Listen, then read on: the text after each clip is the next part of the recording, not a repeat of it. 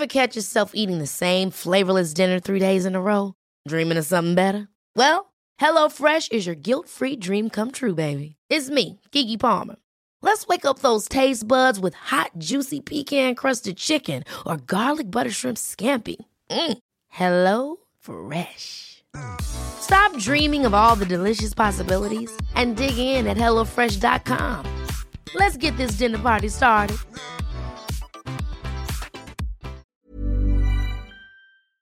Hola, soy Hanna Fernández, profesional de la comunicación y experta en bienestar y descanso. Bienvenido a este programa semanal de podcast en el que encontrarás charlas con grandes expertos que te ayudarán a alcanzar el bienestar físico, mental y emocional. Si quieres saber un poco más sobre mí y sobre mi trabajo, visita mi web hanafernandez.es. ¿Estás listo? Vamos, yo te acompaño. Aquí comienza tu guía para vivir bien. Hola a todos y bienvenidos a un nuevo episodio del podcast de Hanna Fernández. Tu mejor medicina eres tú.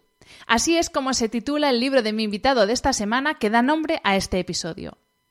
Y es que hemos llegado a un punto en el que empezamos a construir el templo de nuestra salud, que es nuestro cuerpo, por el tejado, en lugar de asegurarnos de que lo hacemos sobre unos cimientos sólidos. Y además lo hacemos muchas veces olvidándonos de la necesaria conexión cuerpo-mente porque lo que comes, lo que te mueves y lo que duermes afecta tanto a tu estado de salud como lo que te pasa por dentro. No siempre tenemos los recursos para gestionar los retos emocionales de nuestro día a día. Por eso quiero animarte a que escuches el programa de podcast No me da la vida que he grabado con la doctora en psicología Marta Redondo. Todas y todos nos hemos visto en algún momento sobrepasados por las circunstancias, agobiados por los deberías autoimpuestos y por creencias limitantes, bloqueados por el afán de control y perfeccionismo, víctimas de la mala educación emocional que hemos recibido. No me da la vida es un podcast práctico, sin tecnicismos, abordado desde nuestra propia experiencia y sin dramas. Recuerda que puedes escucharlo en la app de Podimo. En las notas de este episodio tienes un link para registrarte y disfrutar de 45 días de uso ilimitado de forma gratuita. Como te decía, le he tomado prestado el título del episodio a mi invitado de esta semana, que precisamente se dedica a cuidar la salud física, mental y emocional de sus pacientes, o como dice él, a cuidar de la felicidad de sus pacientes. El doctor Javier Dols Juste es un médico de personas, como él mismo se define, que comenzó su carrera como médico en el servicio militar en la Brigada Paracaidista, para después obtener la especialidad en medicina familiar y comunitaria. Es miembro fundador del grupo Salud basada en emociones de la Sociedad Madrileña de Medicina Familiar y Comunitaria, donde médicos entusiastas de la inteligencia emocional intentan aprender y enseñar a gestionar mejor las emociones en beneficio de profesionales y pacientes. Bienvenido doctor, bienvenido Javier y muchas gracias por aceptar la invitación a este podcast. Muchísimas gracias a ti, Hanna, por la invitación. Es un honor y un privilegio estar aquí en este podcast que tantas veces he escuchado y, con el que tanto he aprendido. En realidad no es que yo hiciese la oposición a, médico militar, sino que por tener que hacer la mili, que yo soy tan mayor que hice la mili, eh, me tocó por, por destino la brigada paracaidista y una cosa que aprendí ahí de la brigada paracaidista es que yo, ya sé que no soy gafe, porque a los saltos que yo iba a asistir como médico nunca pasó nada severo. Y luego comentarte que sí, que pertenezco al grupo Salud Basada en Emociones, la de la Sociedad Madrileña de Medicina Familiar y Comunitaria, y estamos preparando ahora una especie de cuento con donde intervienen las emociones para intentar pues dar un poco de ánimo a todos nuestros compañeros que la verdad es que lo estamos pasando mal porque toda la población está pasando mal. Desde luego que es importante tener en cuenta las emociones a la hora de hablar de nuestra salud y es que es verdad que toda la, toda la profesión sanitaria, ya no solo los médicos, enfermeras, celadores, limpiadores, toda la gente que está en primera línea de verdad en esta situación, la verdad es que lo tiene que estar pasando realmente mal. Bueno, tú también estás en primera línea, porque claro, la primera línea no es solo la urgencia, primera línea también es el centro de salud, por ejemplo, donde tú trabajas y puede que llegue una persona que se empieza a encontrar mal, ¿no? O sea, primera línea al final sois todos. Sí, sí, por supuesto. Sí, sí. Un poco si quieres, eh, lo malo de la atención primaria es que eh, nuestro mérito es que no pasen cosas. Entonces, al final, eso no sale en las estadísticas. Claro. Si evitamos que, que 100 personas tengan que ir a urgencias y, o le ayudamos a que no se complique su enfermedad, pues eso no sale en ningún sitio. Sale la gente que ha ido a urgencias o la gente que está ingresada en UCI. Y toda la labor que se está haciendo, incluso se llegó a decir que desde atención primaria no se estaba haciendo nada, que no queríamos ver a los pacientes, cuando nunca hemos trabajado más, eh, nunca hemos estado corriendo desde que entramos para que nos dé tiempo a haber acabado de hacer todas las llamadas y todo lo que tenemos que hacer antes de que acabe la jornada. Y, así llevamos desde marzo, ¿eh? o sea que ese ha sido el peor verano con diferencia de todos los años que llevo trabajando en la seguridad social. Y, eso, sin embargo, no luce porque si conseguimos atender lo mejor posible a la gente, pues al final eh, es alguien que no acude a urgencias, pero eso no sale en ninguna estadística. Eh, Javier, yo que vengo del mundo del marketing y de la comunicación y que estoy siempre viendo qué tendencias vienen, sobre todo en esto del bienestar y la salud, una de las que viene pisando fuerte es la de la personalización, la individualización de la medicina, la de ir al detalle, al al problema concreto, pero creo que con esto eh, estamos cayendo un poco en el error de empezar la casa por el tejado y al final, pues eso, eh, vamos al problema concreto de una articulación y entonces buscamos el mejor suplemento, el mejor médico, la mejor, el mejor dispositivo, el mejor tratamiento. No, nos vamos viendo un poco como si fuéramos compartimentos estancos nuestro cuerpo y nos perdemos un poco lo que es el ABC de la salud, que yo creo que es lo que hacéis precisamente los profesionales de la medicina de primaria, ¿no? Que es, pues eso, los pilares básicos de la salud en los que coincido plenamente y que además tú has denominado eh, la mesa de la salud, que quiero que nos expliques qué es esta mesa. Por supuesto, encantadísimo. Pues mira, si quieres a lo que decías en la primera parte, eh, tienes toda la razón. Eh, las, muchas veces no somos conscientes de que lo más importante para nuestra salud son nuestros hábitos. Influyen el 40% de nuestra salud, mientras que el sistema sanitario solo influye en el 10% y encima es el 10% más caro. Pero que a veces que confiamos mucho en la tecnología o en las últimas, eh, los últimos medios diagnósticos cuando lo que es mucho más importante es qué hábitos de salud tenemos. Entonces, buscando didácticamente cómo ayudar a la gente a que recuerde bien qué es lo más importante para la salud, pues junté las cuatro cosas que me parecen más importantes, que es el, la lo que he, llamado, he dado en llamar la mesa de la salud. Encontré ese acrónimo que la M es de mente y me encanta que la mente sea lo primero que sale, luego la E de ejercicio, la S de sueño y la A de alimentación son como las cuatro patas de la mesa en la que deberíamos sentarnos todas las personas que nos preocupamos por nuestra salud. Absolutamente, no puedo estar más, más de acuerdo. Em, realmente parece mentira que aunque cada vez tenemos a nuestro alcance más información para tener una buena salud, en España, sin embargo, tenemos eh, tres enfermedades que cada vez están más presentes entre las causas de muerte y enfermedad crónica, que son obesidad, sedentarismo y tabaquismo. Eh, ¿Los pacientes realmente sabemos cómo cuidar nuestra salud? O sea, tú ves en consulta y vaya, has pasado por 16 centros de salud, así que mm, creo que tienes bastante criterio. ¿Tú, percibes que eh, los pacientes conocemos esos cuatro pilares básicos donde reside la salud o no? Pues eh, claro, yo mi, mi, visión personal tiene un sesgo que es que, claro, eh, los que se cuidan más seguramente vienen menos a la consulta y vienen más los que se cuidan menos. Pero, eh, por supuesto, que es que tenemos un problema y es que cuando nacemos nadie nos da la, no, no, nos dan una especie de manual de instrucciones que nos deberían dar donde, pues, igual que se entrega un manual de instrucciones cuando uno compra microondas, pues cuando uno compra, le doy entre comillas, un hijo, pues deberían darle un manual de instrucciones. Usted acaba de adquirir un hijo y eh, le recordamos que lo más importante es que cuide su alimentación, cuide su sueño, que le eduque, le enseñe a gestionar las emociones, que, y, un montón de, cosas muy útiles que, que ojalá nos hubieran enseñado de pequeños y, así pues cuando somos mayores no, no estaríamos sufriendo tanto. Si te parece, vamos a empezar a desgranar cada una de esas cuatro patas para saber si lo estamos eh, haciendo bien. porque es lo que decía antes, al final ya hay tantísima información que mucha gente también se encuentra muy perdida ahora mismo y uno ya no sabe qué es lo que hay que hacer, qué es lo que no, qué está bien, qué no, qué como, qué no como. Entonces vamos a empezar con esa con la primera pata que es la M de mente. Uno de los temas eh, más presentes en nuestra sociedad presentes también porque se habla demasiado poco, es el tema de la salud mental. Porque hasta ahora parecía que la salud mental estaba totalmente disociada de la salud física. Eh, y, la realidad es que cada vez hay más estudios que demuestran que nuestro equilibrio emocional y mental influye directamente en cómo está nuestro cuerpo y nuestra fisiología y viceversa. Entonces, ¿cómo se aborda la mente y ese equilibrio mental desde el centro de salud, Javier? La verdad es que si los médicos más holísticos, los que tenemos más claro la unión mente-cuerpo, somos los médicos de familia, porque es que lo vemos todos los días, a todas horas, con todos los pacientes. Es, increíble la, cómo lo emocional afecta a lo físico y cómo lo físico afecta a lo emocional.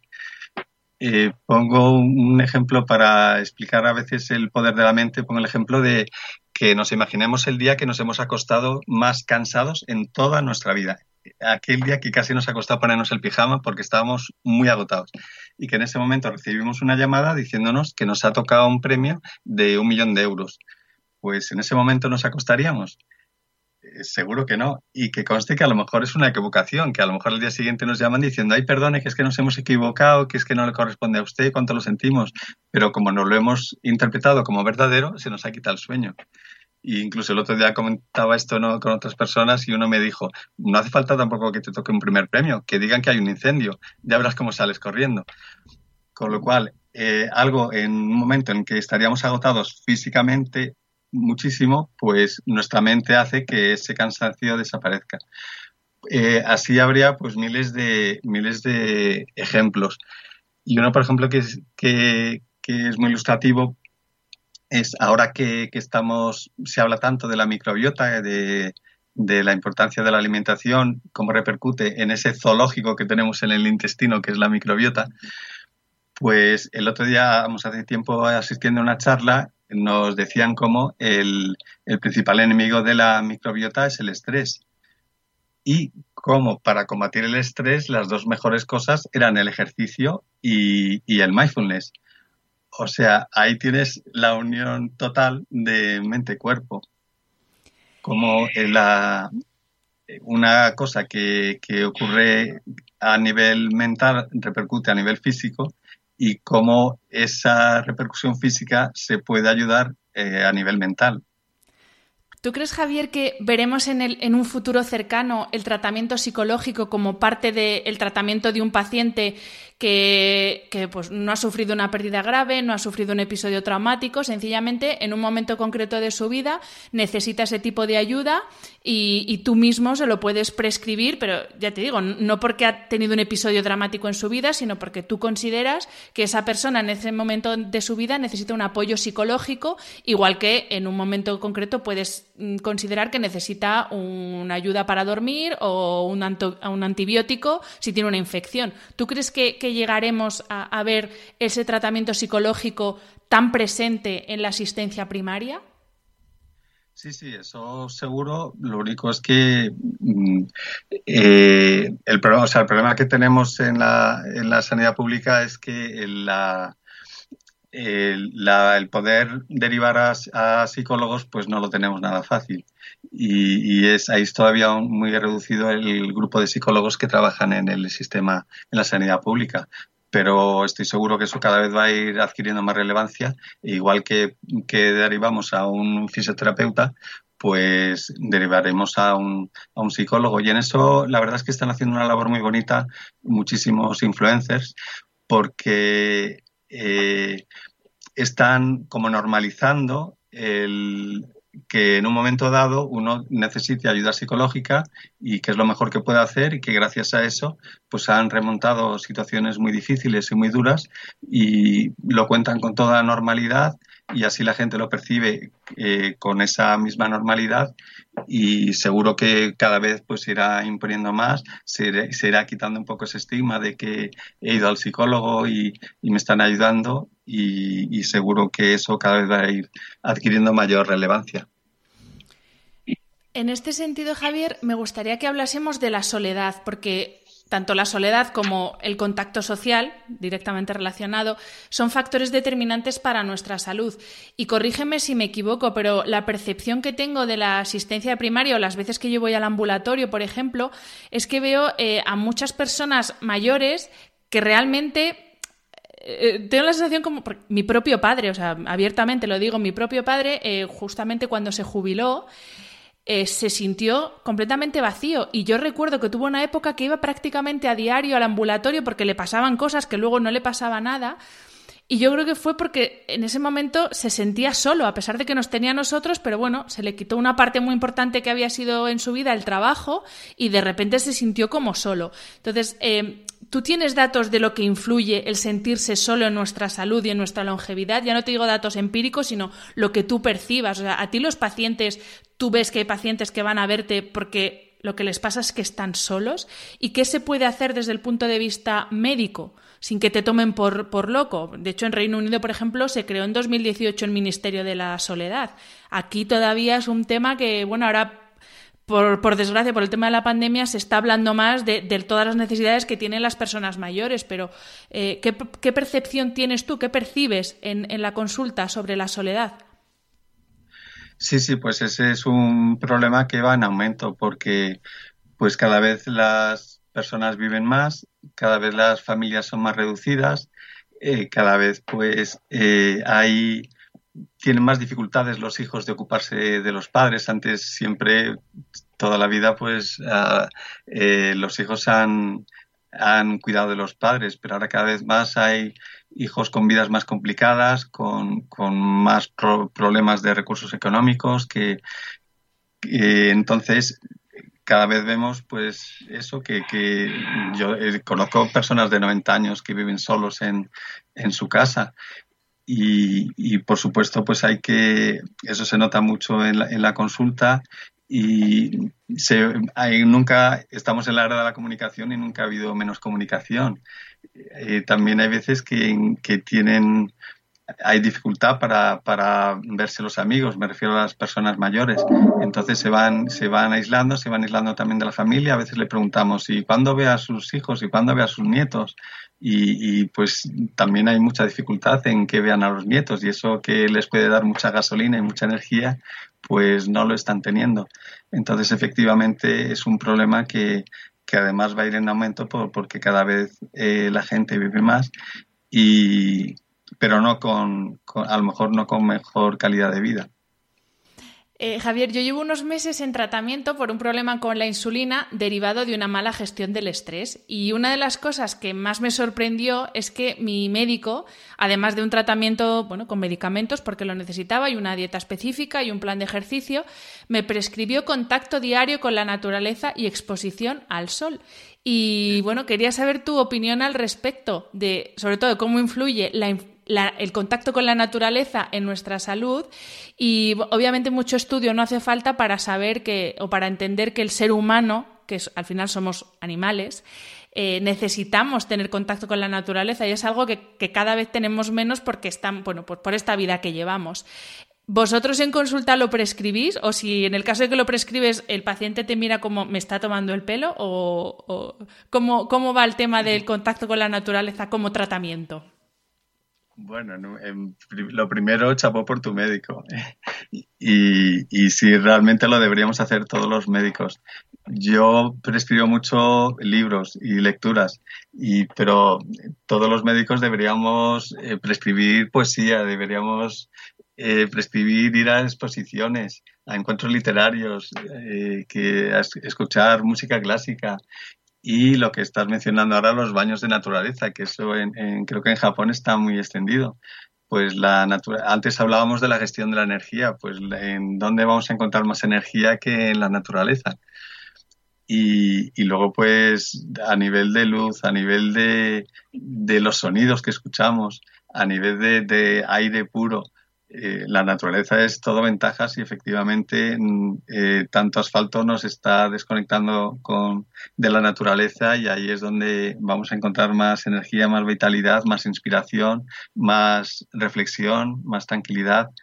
O sea que efectivamente todos deberíamos prescribir más naturaleza. Nos sería todos mucho mejor y estaríamos más sanos. Y perdona, mencionarte, perdón, porque además lo, lo, has sacado tú en tu podcast, como también la arquitectura se está dando cuenta de eso. Y el otro día estuviste entrevistando a, a una amiga que es Ana Ferrer que está preocupándose mucho de, lo que es la biofilia, que es eh, cómo llevar la naturaleza a nuestros entornos habitados, y ya que nos cuesta tanto ir a la naturaleza, pues a traer un poco de naturaleza a nuestro entorno y eso también ayuda, ayuda a tener mejor calidad de vida.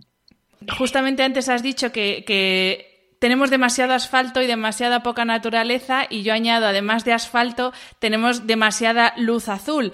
Y es otra de las cosas precisamente que me recomendó mi médico, que, que limitara mucho el uso de la tecnología a horas muy concretas del día para no estar todo el día enganchada. Y quería preguntarte en tu día a día, en la consulta, ¿cómo estás viendo la influencia de, de los dispositivos y de todo lo que va eh, de la mano de los dispositivos, redes sociales, hiperconectividad, etcétera, y cómo eso influye, por ejemplo, en la alteración de los horarios, en la dispersión de la atención, en el gasto de energía, que tanto nos estás hablando de la energía.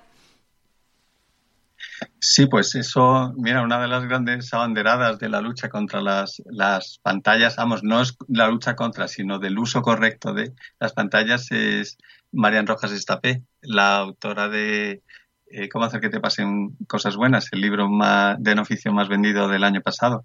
Y, es por eso, ella explica muy bien a, los padres cómo el niño eh, cuando nace se mueve por tres estímulos, eh, luz, movimiento y sonido.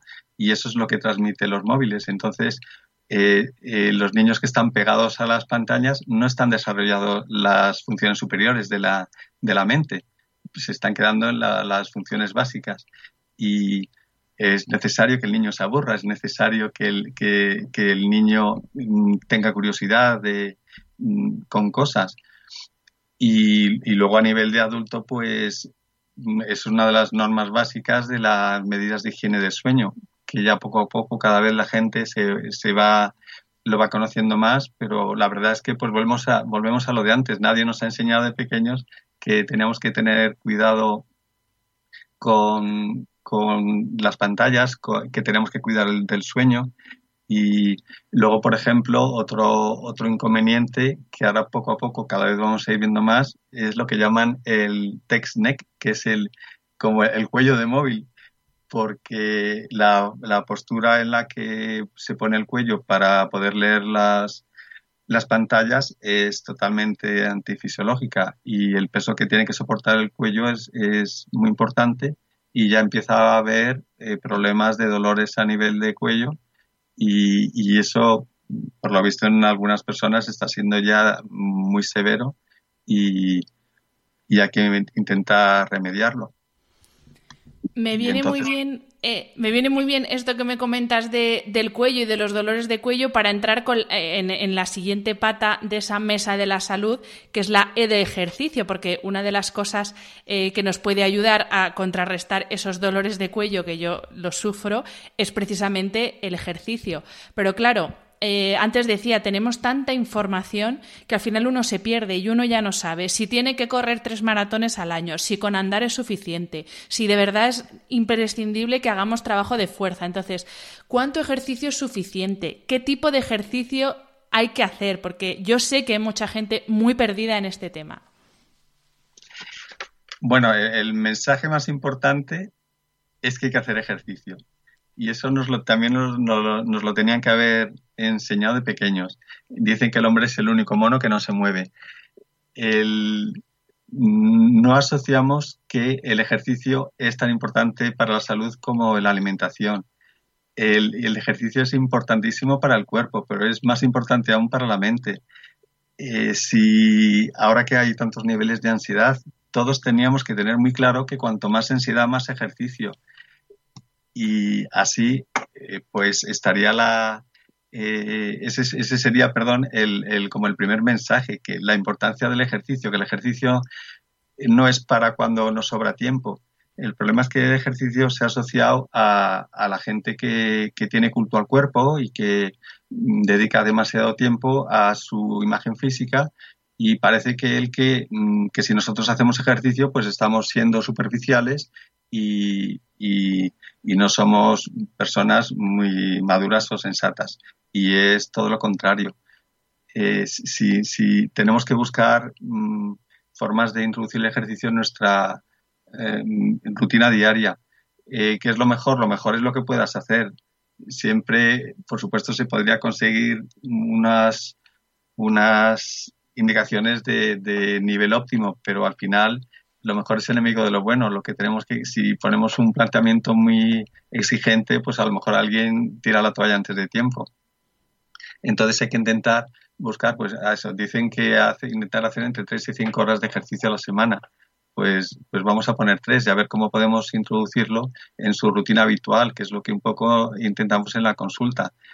Pues aprovechar que uno está en la calle para alargar el trayecto o para hacerlo más rápido y incluso gente que, que va de la casa al trabajo en coche, pues le recomendamos que, que, según aparca el coche en el garaje, que en vez de subir directamente a la casa, porque sale del trabajo con el nivel de adrenalina hasta arriba y entra en casa con el nivel de adrenalina hasta arriba, pues que no, que salga a la, superficie, se empiece a andar por el barrio rápidamente y así cuando ya sube a casa, pues ya baja los niveles de adrenalina y, su mente está más despejada. Has dicho una frase eh, que vamos, para enmarcar, el ejercicio es eso que hacemos cuando nos sobra tiempo.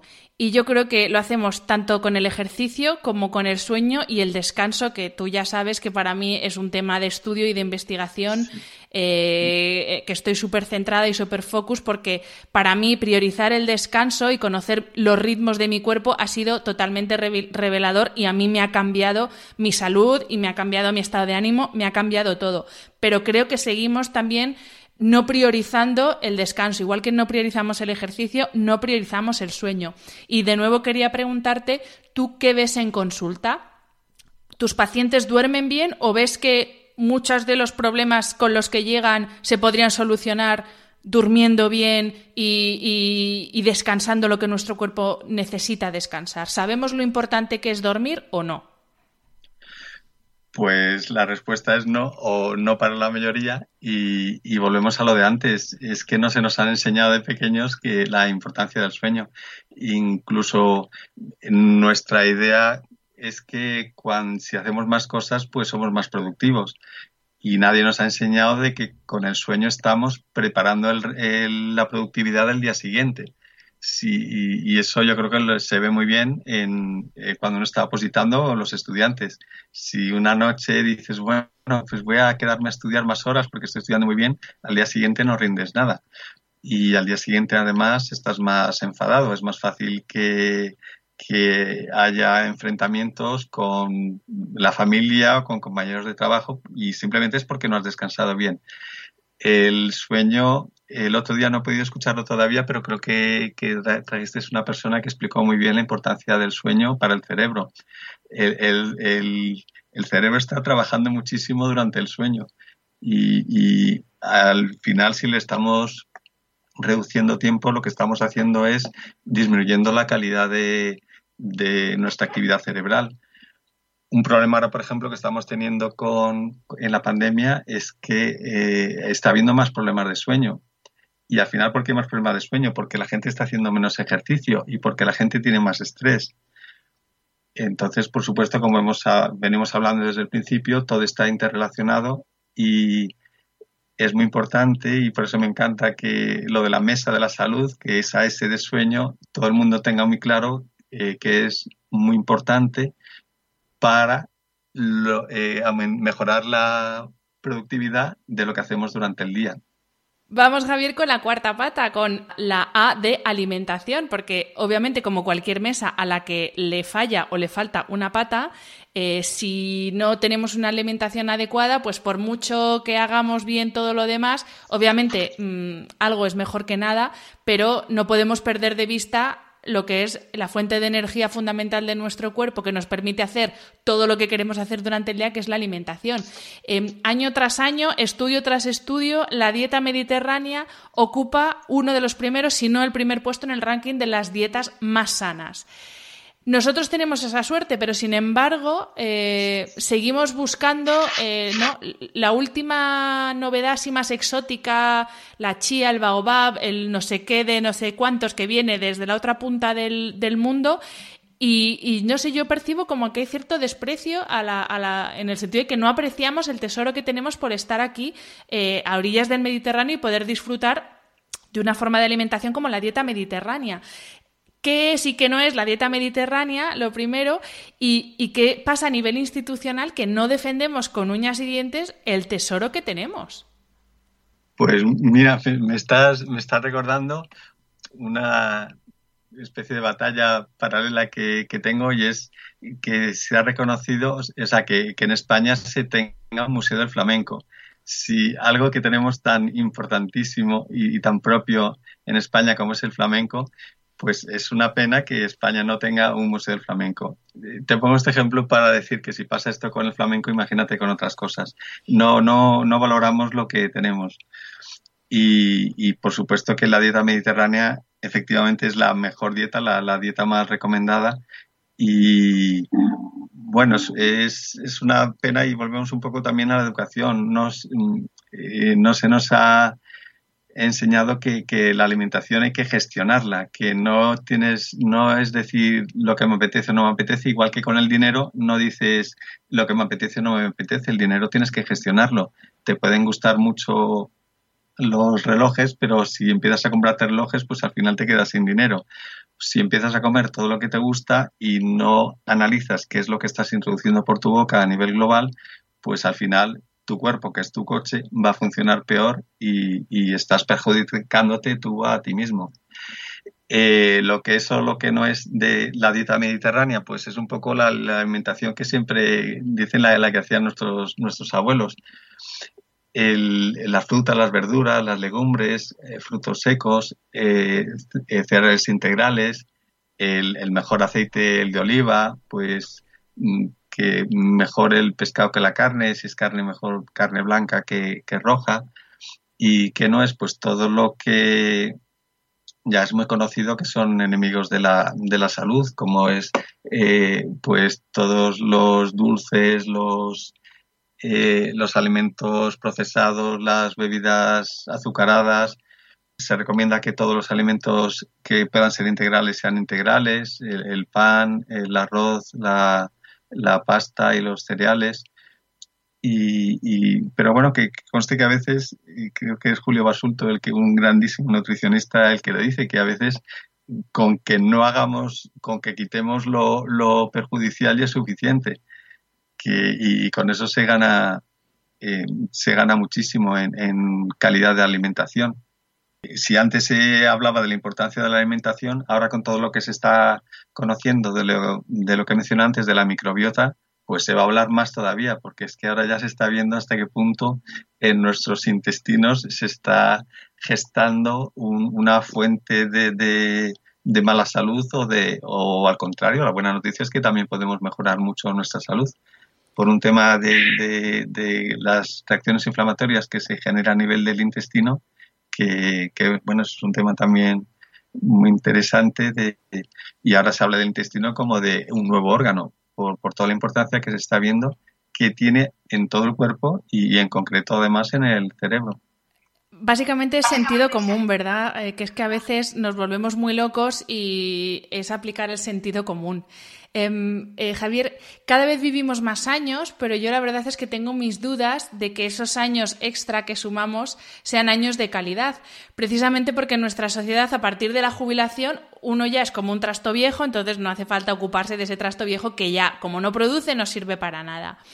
Lo malo es que si, si no empezamos a pensar a largo plazo en cuidarnos y en cuidar de nuestro cuerpo, vamos a tener finales de vida y muertes bastante terribles algunos, ¿no? Porque vamos a llegar con una cabeza muy lúcida en muchos casos, pero con un cuerpo totalmente incompetente. tenemos que empezar a preocuparnos de verdad, preocuparnos, no, no preocuparnos, ocuparnos de verdad antes para para ser previsores y, eso, e ir ahora construyendo a partir no sé de qué edad, tú nos dirás, ir construyendo las bases para tener una vejez en condiciones. Fíjate, antes te decía que solía recomendar libros, pues un libro que recomiendo mucho es el Ikigai, que explica muy bien pues porque la, en Japón es, el país más longevo y sobre todo con mejor calidad de, vida de las personas que llegan a, esa edad madura. Y, es porque es cuidar, pues, cuidar lo que hemos hablado, la mesa de la salud el, un poco el mensaje es que, lo tenemos que, gestionar, que no es, no tenemos que dejarnos llevar tanto por lo que me apetece o no apetece, que sí que por supuesto que hay que hacerlo. También de vez en cuando tenemos que gastarnos el dinero en algo que nos apetece y aunque sea un capricho, pero no podemos funcionar siempre con el capricho. Y en la medida que vayamos gestionando la mesa de la salud, de la mente, el que hay, pues habría para hablar, fíjate, un montón de cosas, eh, las emociones, la gestión del pensamiento, pues eso, eh, la mente, el ejercicio, el sueño y la alimentación, eh, con eso vamos a, llegar con mejor calidad de vida a, a cuando seamos mayores. Cuidar las relaciones sociales, el pues cuidar lo que se llama la reserva cognitiva, que es una especie de plan de pensiones que tiene el cerebro, para cuando, pues cuando uno llega a ya una edad más madura, igual que el dinero pues, pues va, a empezar a, ir disminuyendo y tenemos que intentar llegar a la edad madura con el mayor, los mayores recursos económicos posibles, porque ahí ya pues va a haber menos ingresos, pues lo mismo pasa con, con la mente. Debemos de cuidar mucho nuestra mente para que lleguemos con la mejor calidad de vida, eh, la mejor calidad de mente posible en, a la edad adulta y también de cuerpo, porque están las dos cosas, que gente que llega con el, la mente muy bien y el cuerpo muy mal, y hay gente al revés, que llega con el cuerpo muy bien, pero la mente ya se le está estropeando y, pues esa persona también está perdiendo calidad de vida y también pierde calidad de vida pues toda su familia y todo su entorno. Entonces eh, tendríamos que todos concienciarnos, tomarnos muy en serio la salud y preocuparnos en gestionarlo lo mejor posible eh, desde cuando estamos bien. Eh, habría que cuidarla desde, desde jóvenes, porque eh, lo malo es que la salud solo la valoramos, cuando la perdemos. Y, y, ahí muchas veces es, ya es un poco tarde. Uno puede tener un, mala suerte en, en, la gestión económica, pero luego tener un golpe de suerte y de golpe venirle un ingreso que le alivie. Pero con la salud no suele pasar eso con lo cual tenemos que cuidarla cuando todavía la tenemos. Además, en el caso concreto de las mujeres, la esperanza de vida que es aún mayor, pero tenemos un problema, entre comillas, añadido, que son los efectos físicos y emocionales de la menopausia. Y también creo que todavía seguimos asociando un poco menopausia con estar ya senil y no poder hacer ya prácticamente nada cuando una mujer tiene la, la menopausia, y esto es una falta de información tremenda. Pero también volviendo un poco a la pregunta que te hacía antes, ¿qué podemos hacer las mujeres desde ya? Yo, por ejemplo, eh, voy a cumplir 40 años. ¿Qué puedo hacer para asegurarme de que todos esos años que probablemente tenga extra de más en mi vida sean años de calidad? Concretamente, pues eso, teniendo en cuenta los problemas óseos y todos los problemas, entre comillas, derivados de la menopausia. Pues volvemos a, si quieres, un poco el mensaje central de toda la conversación que estamos teniendo, que es cuidar la, mesa de la salud. Eh, en la medida que cuides mejor eh, la mente, el ejercicio, el sueño y la alimentación, vas a llegar con mejor calidad de vida a, la época de la menopausia y a la posmenopausia y luego los años siguientes que quedan, que afortunadamente van a ser muchos. Entonces, un poco eh, si quieres, pues puedes comparar con, la menarquia, cuando viene la regla por primera vez. Pues cómo se prepara una niña para la menarquia. Si es que en realidad es, algo fisiológico. Pues cuanto mejor alimentada esté, mejor, en mejores condiciones físicas y, pues sea una persona, entre comillas, más madura, más, sensata, eh, eh, afronte mejor las contrariedades, pues mm, todo eso globalmente va a hacer que, el momento de aparecer la regla pues, pues sea menos traumático, ¿no? Pues lo mismo pasa con la menopausia. Eh, también hay muchos mitos con la menopausia y al final lo que hacemos es eh, agrandar el, problema. dicen que el dolor es objetivo y el sufrimiento es subjetivo. Dos personas que, por ejemplo, dos personas que trabajan en el mismo en la misma oficina con los mismos jefes, la misma cantidad de trabajo, los mismos compañeros, hay uno siempre que sufre más que el otro. Pues eh, siempre nosotros podemos añadir o disminuir el, nivel de sufrimiento dependiendo de, cómo afrontemos las situaciones. Pues lo mismo también pasa con la menopausia.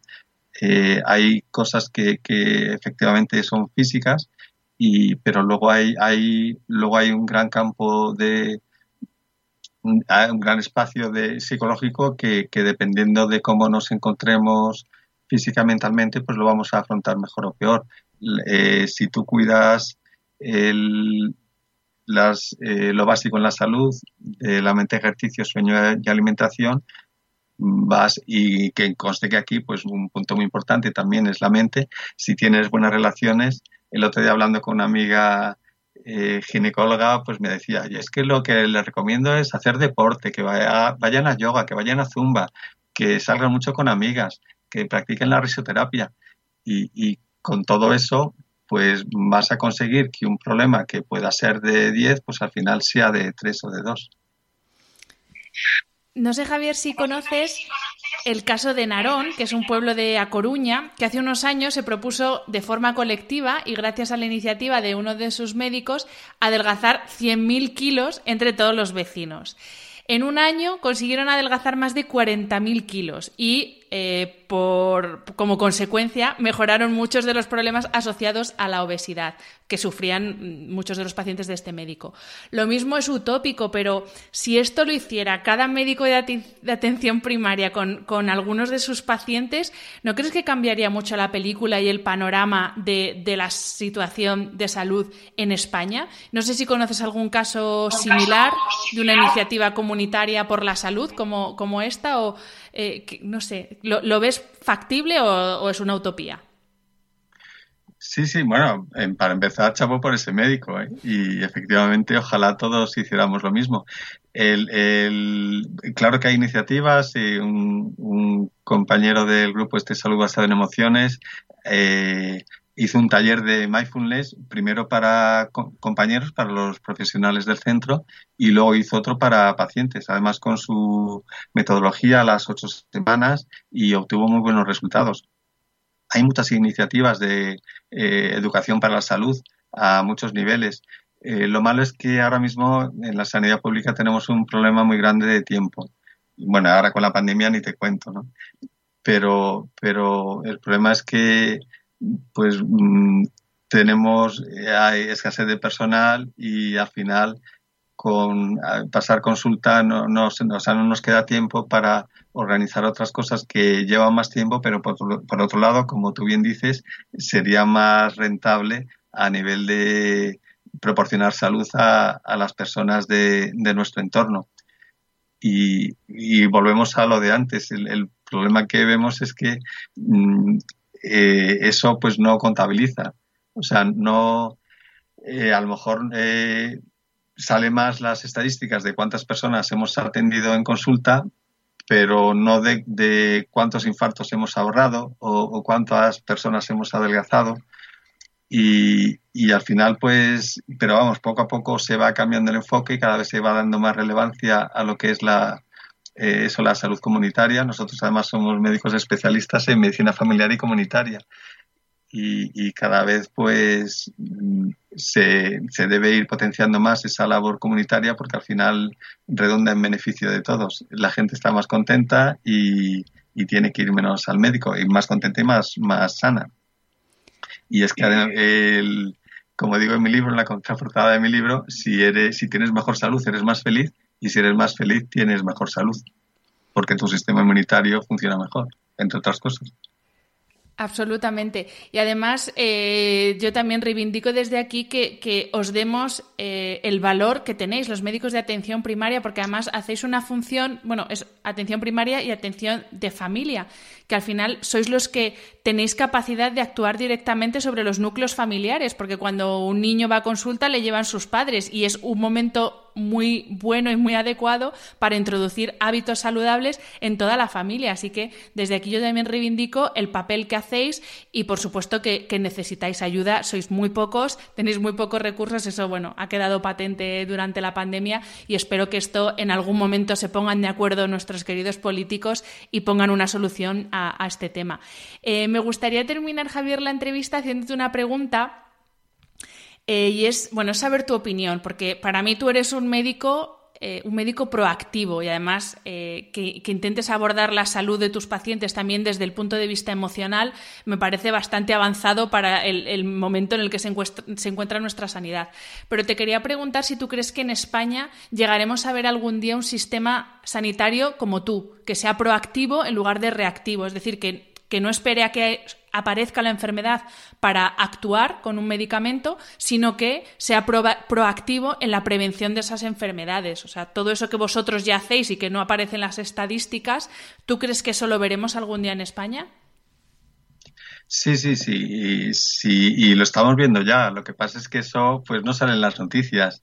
Eh, tenemos un montón, vamos, yo conozco un montón de médicos maravillosos que sus pacientes están encantados con ellos y todos haciendo una labor muy bonita en, en, la consulta, pues eh, a todos los niveles, ¿no? No sé por qué me estoy acordando ahora de, de, por ejemplo, en la consulta, como dices tú, que atendemos a familias o vemos, por ejemplo, parejas y hay veces que vemos que, o a lo mejor vienen también eh, padres con, con, sus hijos o abuelos con sus ya mayores con sus hijos y, vemos que tiene muy mal carácter. Entonces le, le, le, decimos, ese carácter hay que corregirlo. Y él dice, no, yo siempre he sido así. Digo, pues, pues no, tenemos que corregirlo, hay que dulcificar ese carácter porque quien le va a cuidar es su hija y, y su hija pues también tiene otros problemas. Eh, con lo cual y es que me eh, recordaba una frase que dice Valentín Fuster, una eminencia cardiológica eh, española que está en, creo que en Nueva York, eh, que dice que en ningún sitio está, o sea, en todos sitios está, escrito el daño que hace el, tabaco para la salud, pero en ningún sitio está escrito el daño que hace para, el, para la salud estar todo el día enfadado. Él decía en realidad cabreado, pero yo lo quiero, eh, digo enfadado. Y pues fíjate qué, importante. Y lo único es que eso, pues eso, ya te digo que no salen las estadísticas, pero por supuesto que, sí, que esa es la tendencia de, ir personalizando la, la atención y de ir siendo proactivo. Y al final yo a veces le digo a los pacientes en broma, digo, si nosotros, nuestro sueldo es fijo eh, nuestro, nosotros egoístamente queremos que usted esté lo más sano posible porque cuanto más sano esté, tiene que venir menos a la consulta. Pero si esa es la tendencia y, seguro que va a ir en esa dirección. Y, por ejemplo, ya que has mencionado el tabaquismo, pues ahora por fin eh, la medicación para ayudar a dejar de fumar está incluida en, la, en el sistema público de salud y, bueno, seguro que va a haber más avances en esa dirección. De verdad que espero que así sea. Eh, te doy las gracias por tu tiempo esta mañana, por aceptar la invitación a este podcast y sobre todo por el trabajo que haces día a día en consulta. Mira que nos hemos dado cuenta, bueno, hemos sabido que vivíamos al lado ahora que yo me he mudado, pero vamos, estás en el centro de salud que me correspondería a mí por, por, el domicilio que tenía antes. Así que bueno, te agradezco muchísimo tu tiempo y eso, sobre todo te agradezco el trabajo que haces eh, día a día en consulta, porque al final los cambios se consiguen así, en un trabajo como dice Cholo Simeone, partido a partido, poco a poco, paciente a paciente. Así que muchísimas gracias, Javier. Muchísimas gracias a ti por la invitación y me hacía además mucha ilusión estar en este podcast que tantas veces he escuchado y quiero felicitarte a ti también por la labor que haces en ayudar al bienestar de todas las personas que te escuchan. Aquí todos sumamos y yo siempre digo que dos más dos son cinco y enhorabuena porque todos vamos en la misma dirección para ayudar a que todos tengamos mayor bienestar y seamos más felices. Muchas gracias, Javier. Y como siempre, muchas gracias a los que estáis al otro lado del micro. Nos escuchamos la semana que viene. Un abrazo. Espero que hayas disfrutado del episodio. Me ayuda mucho conocer tu opinión y tus sugerencias para este programa. Si quieres escribirme, puedes hacerlo a través de mi página web hanafernandez.es, donde encontrarás las notas sobre cada episodio y recursos adicionales. Y también puedes hacerlo en mi cuenta de Instagram, hanafr. Mil gracias como siempre por estar al otro lado. Nos escuchamos en el próximo episodio.